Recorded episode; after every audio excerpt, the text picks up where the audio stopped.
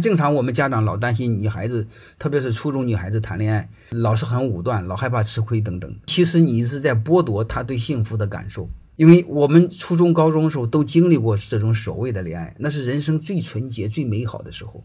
我们太多的混蛋家长、愚蠢家长，所谓的棒打鸳鸯，还所谓的道貌岸然。他那么小，他谈恋爱，他知道啥？对吧？那种小孩，他更多的是精神层面的恋爱，对吧？你们又不是没初恋过，那初恋时候碰碰手都都都紧张的要命，他他能坏坏坏事坏坏什么事儿？而且通过这过程中，你家长你和他多分享，我们谈恋爱的目的是什么啊？我们人生路上怎么看待恋爱？特别是这个阶段的恋爱该怎么看？你帮他树立正确的价值观，那恋爱有可能是他认识世界、认识异性啊，甚至成为他学习的动力，怎么不可言？就像我说的，那婚姻的本质、爱情的本质，其实就是人生路上两个人一起走，然后相互成就，把路走得更好，这是我们要去思考的。